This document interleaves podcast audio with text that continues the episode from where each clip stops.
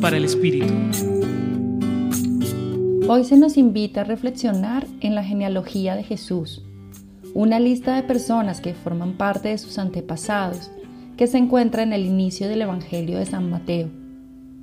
La primera frase de este texto nos dice que Jesús es el hijo de David e hijo de Abraham, lo cual significa que es el esperado por Israel como Mesías, pero también es el esperado por todos los pueblos de la tierra como bendición.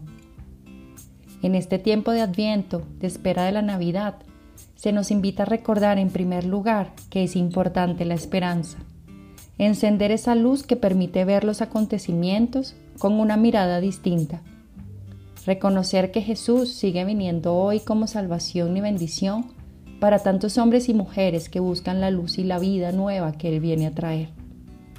En segundo lugar, estos orígenes de Jesús nos hablan de humanidad, de historias entrelazadas de hombres y mujeres con sus virtudes y defectos, como tu historia y la mía. Y es que Él viene a abrazar y acoger a la humanidad entera, encarnándose en una historia de virtud y pecado, de luz y oscuridad, para amarnos y salvarnos desde adentro.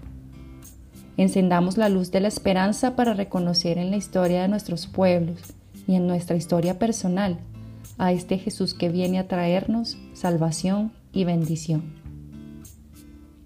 Les acompañó en su reflexión de hoy Mariela Marcano del Centro Pastoral San Francisco Javier de la Pontificia Universidad Javeriana.